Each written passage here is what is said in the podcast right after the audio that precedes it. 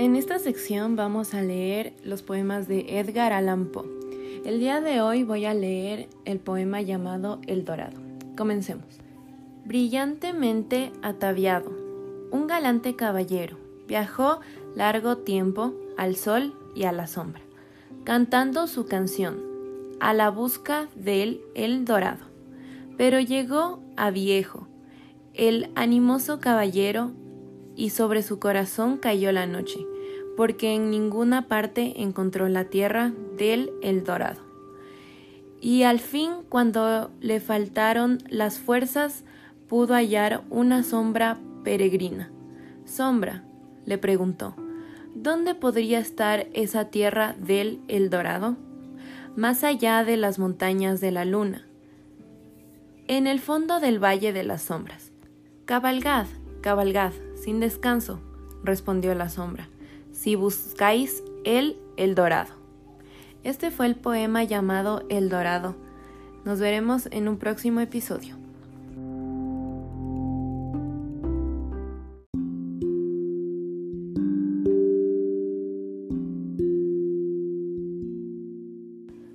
El día de hoy voy a leer el poema llamado Para Annie. Comencemos. Gracias a Dios, la crisis, el mal ha pasado y por la languida enfermedad ha desaparecido por fin, y la fiebre llamada vivir está vencida. Tristemente sé que estoy desposeído de mi fuerza, y no muevo un músculo mientras estoy tendido, todo a lo largo. Pero, ¿qué importa? Siento que voy mejor paulatinamente y reposo tan tranquilamente en el presente, en mi lecho, que a contemplarme se me creería muerto y podría estremecer al que me viera creyéndome muerto. Las lamentaciones y los gemidos, los suspiros y las lágrimas son apaciguadas, entre tanto, por esta horrible palpitación de mi corazón Ah, esta horrible palpitación. La incomodidad, el disgusto, el cruel sufrimiento han cesado con la fiebre que enloquecía. Mi cerebro con la fiebre llamada vivir, que consumía mi cerebro. Y de todos los tormentos, aquel que más tortura ha cesado, el terrible tormento de la sed por la corriente oscura de una pasión maldita.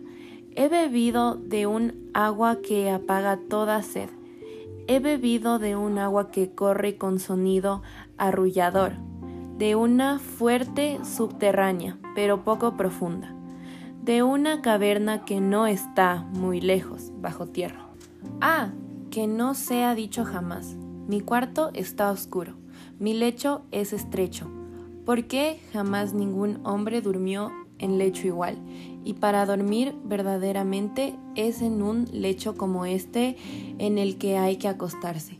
Mi alma tantalizada reposa dulcemente aquí, olvidando sin recordarlas jamás sus rosas, sus antiguas ansias, de mirtos y de rosas. Pues ahora, mientras reposa tan tranquilamente, imagina a su alrededor una más santa fragancia de pensamientos, una fragancia de romero mezclado a pensamientos a sabor callejero y al de los bellos y rígidos pensamientos. Y así yace ella, dichosamente sumergida en recuerdos perennes de la constancia y de la belleza de Annie, anegada en un beso a las trenzas de Annie Tiernamente me abraza, apasionadamente me acaricia, y entonces caigo dulcemente adormecido sobre su seno, profundamente adormecido del cielo de su seno, y así reposo tan tranquilamente en mi lecho, conociendo su amor, que me creéis muerto, y así reposo tan serenamente en mi lecho, con su amor en mi corazón, que me creéis muerto, que os estremecéis al verme creyéndome muerto, pero mi corazón es más brillante que todas las estrellas del cielo, porque brilla para Annie, abrazando por la luz del amor de mi Annie, por el recuerdo de los bellos ojos luminosos de mi Annie. Este fue el poema llamado Para Annie Nos veremos en un próximo episodio.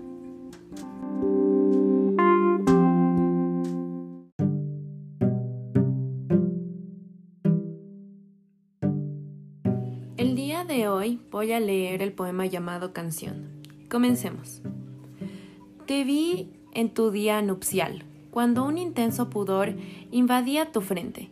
Aunque todo fuera alegría alrededor de ti y que delante tuyo no fuera el mundo, sino amor. En la vivificante luz que brillaba en tus ojos, haya sido cual haya sido su esencia encontré todo lo que mi mirada dolorosa pudo hallar de encantador sobre la tierra. Ese pudor no era, quizá, sino pudor virginal.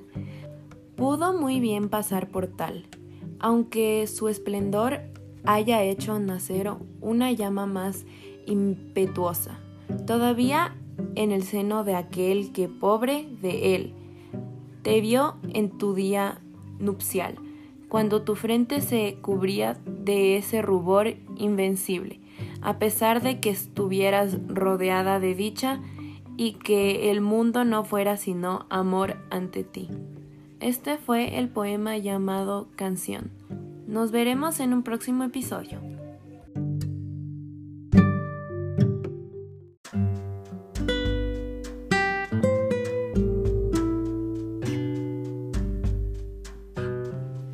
El día de hoy voy a leer el poema llamado La romanza. Comencemos.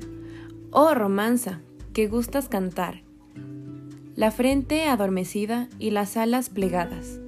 Entre las hojas verdes agitadas, a lo lejos sobre algún lago umbrío.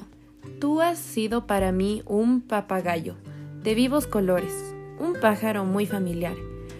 Tú me has enseñado a leer mi alfabeto, a balbucear, todas mis primeras palabras, mientras que, niño de mirada sagaz, me hundía en huraños bosques.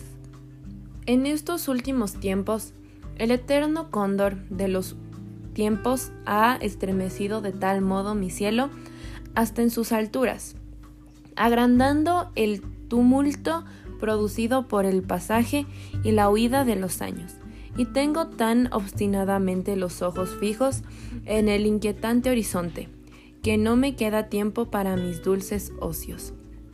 Este fue el poema llamado La romanza. Nos veremos en un próximo episodio.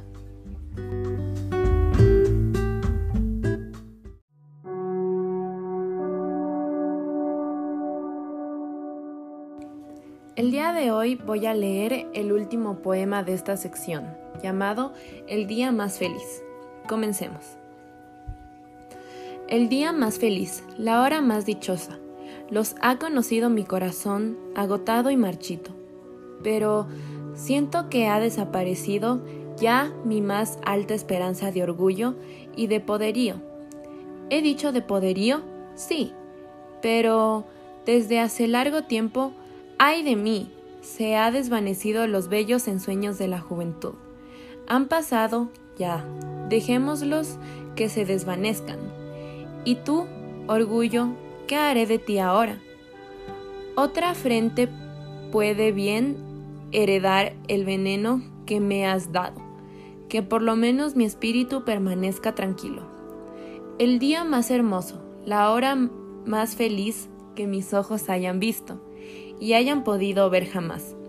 Mi más brillante mirada de orgullo y de poderío. Todo eso ha existido, pero ya no existe. Yo lo siento.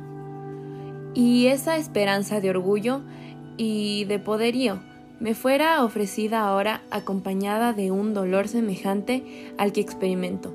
No quisiera revivir esa hora brillante, porque bajo su ala llevaba una oscura mezcla y mientras volaba dejaba caer una esencia todopoderosa para consumir un alma que tan bien la conocía.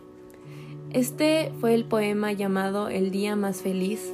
Nos veremos en un próximo episodio.